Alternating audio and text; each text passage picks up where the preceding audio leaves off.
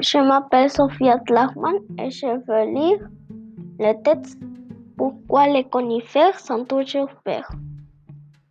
Il, il y a bien longtemps, dans ces forêts du Rhône Nord, vivait un jeune merle. Pendant l'été, il avait bien grandi et était devenu un merle fort et robuste qui chantait comme son père.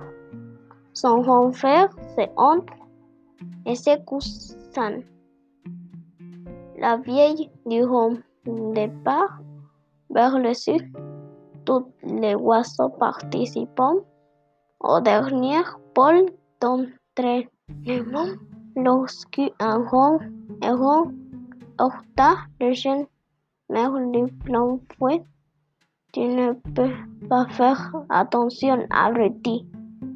S'exclama le héron en colère. Il faut bien se dire que la colère du héron cachait le fait qu'il se savait en faute.